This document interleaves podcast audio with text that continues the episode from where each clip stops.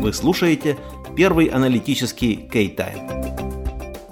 И снова Бахмут. Что происходит на Донбасском фронте?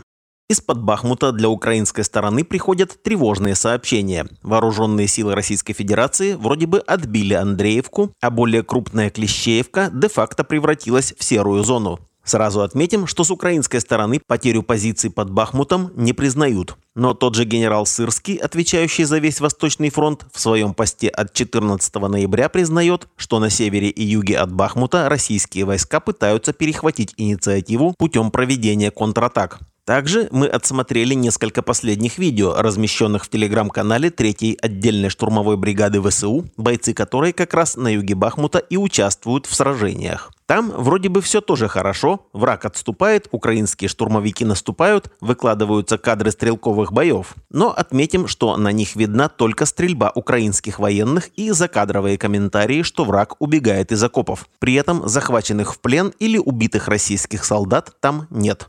А вот российские Z-каналы сообщают о несколько иной обстановке из-под Бахмута. По их информации, ВСУ уже потеряли Андреевку. Напомним, это крошечное село, от которого давно уже ничего не осталось, а памятно оно по постам тогда еще замминистра обороны Анны Маляр, которая за сутки трижды его брала. И также российские телеграм-каналы сообщают, что вооруженные силы России вернули под свой контроль железнодорожную станцию в Клещеевке, которая в целом уже находится в серой зоне. Правда, другие российские проекты, посвященные войне, вроде Lost Armor, на своих картах отображают и Андреевку, и Клещеевку как территории, полностью подконтрольные ВСУ. При этом у них же на картах отмечена крохотная потеря половины Террикона в ходе недавней атаки ВСУ на Горловку, которую мы отдельно разбирали в нашем закрытом канале Премиум Аналитика. Мы это к тому пишем, что ресурс там даже не пророссийский, а 100% российский. И уж если бы та же Андреевка перешла под контроль армии России, России, то за ними бы не заржавело это тут же отобразить на карте. Но если проанализировать весь массив информации, то вне всяких сомнений инициатива на флангах Бахмута сейчас находится на стороне России, что подтверждают обе стороны. И тут уже возникает ряд неудобных вопросов. Для начала очень коротко нарисуем эпопею боев за Бахмут в 2023 -м.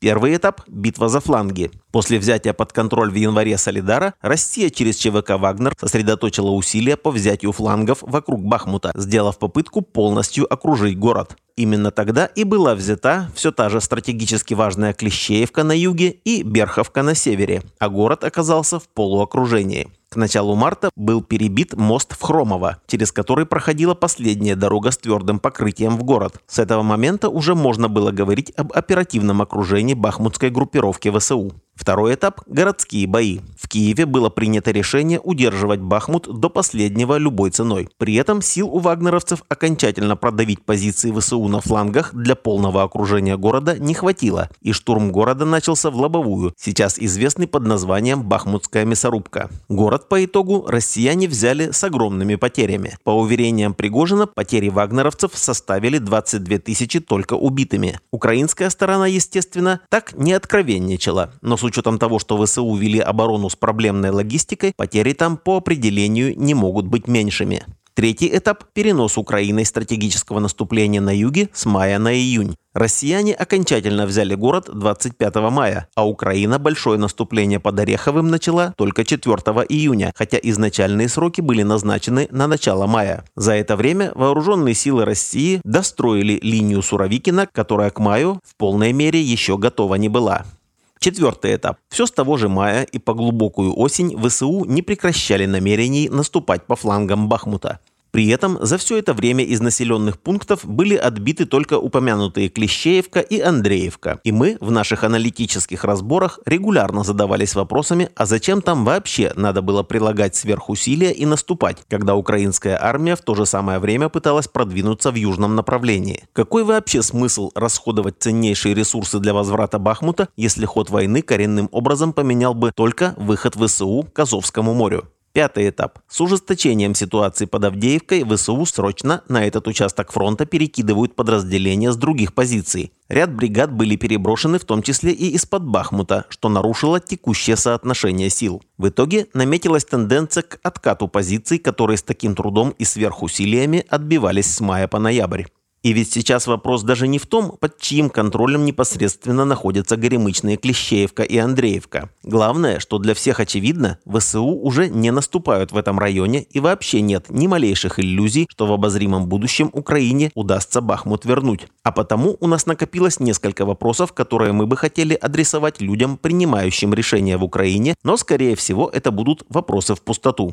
В чем был смысл удержания Бахмута при нахождении в оперативном окружении, еще и когда Россия расходовала в битве за город зеков, а Украина – кадровые части? Стоило ли это того, чтобы перенести на месяц наступление на юге? Зачем одновременно со стратегическим наступлением по направлению к Азовскому морю ВСУ продолжали расходовать резервы, разжимая фланги под Бахмутом, когда город и так уже оказался под контролем противника? В чем замысел наступательных боев южнее Бахмута, когда в это же время сложилась критическая обстановка под Авдеевкой и присутствует угроза потери Купенска, а сам Бахмут имеющимися силами взять по определению невозможно? Еще раз, у нас нет ни малейшего желания ставить под сомнение действия украинского руководства и военных, которые ведут боевые действия под Бахмутом. Но в любом сражении есть логика, и она очень простая. Сторона навязывает сражение за что-то с генеральной целью – улучшить по итогу боев свое положение. Но во всех этапах битвы за Бахмут Украина оказывалась в более слабом положении, чем была до него. Киев по итогу все равно потерял Бахмут, не сумел его отбить обратно, так и не решил изначальную задачу стратегического наступления, не сумев взять даже Токмак, а к Новому году приближается с неиллюзорной угрозой потери Авдеевки. Вот мы и пытаемся понять, в чем смысл было так расходовать гигантские резервы под Бахмутом. И похоже, смысла этого мы так и не найдем.